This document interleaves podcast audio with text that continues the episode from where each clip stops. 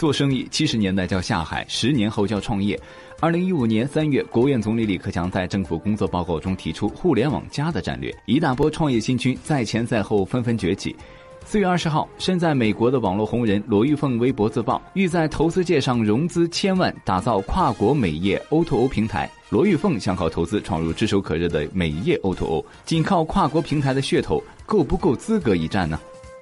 四月，让人很难和创业联系起来的罗玉凤发表声明，要进军美业 O2O。在融资界上融资项目介绍中，罗玉凤如此描述她的新平台内容：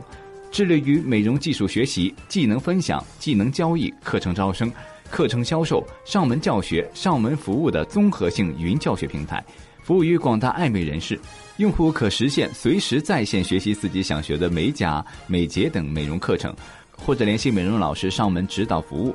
美甲师、化妆师可随时上传自己擅长的课程，打造自己的个人品牌，实现技能变化、自主创业等功能。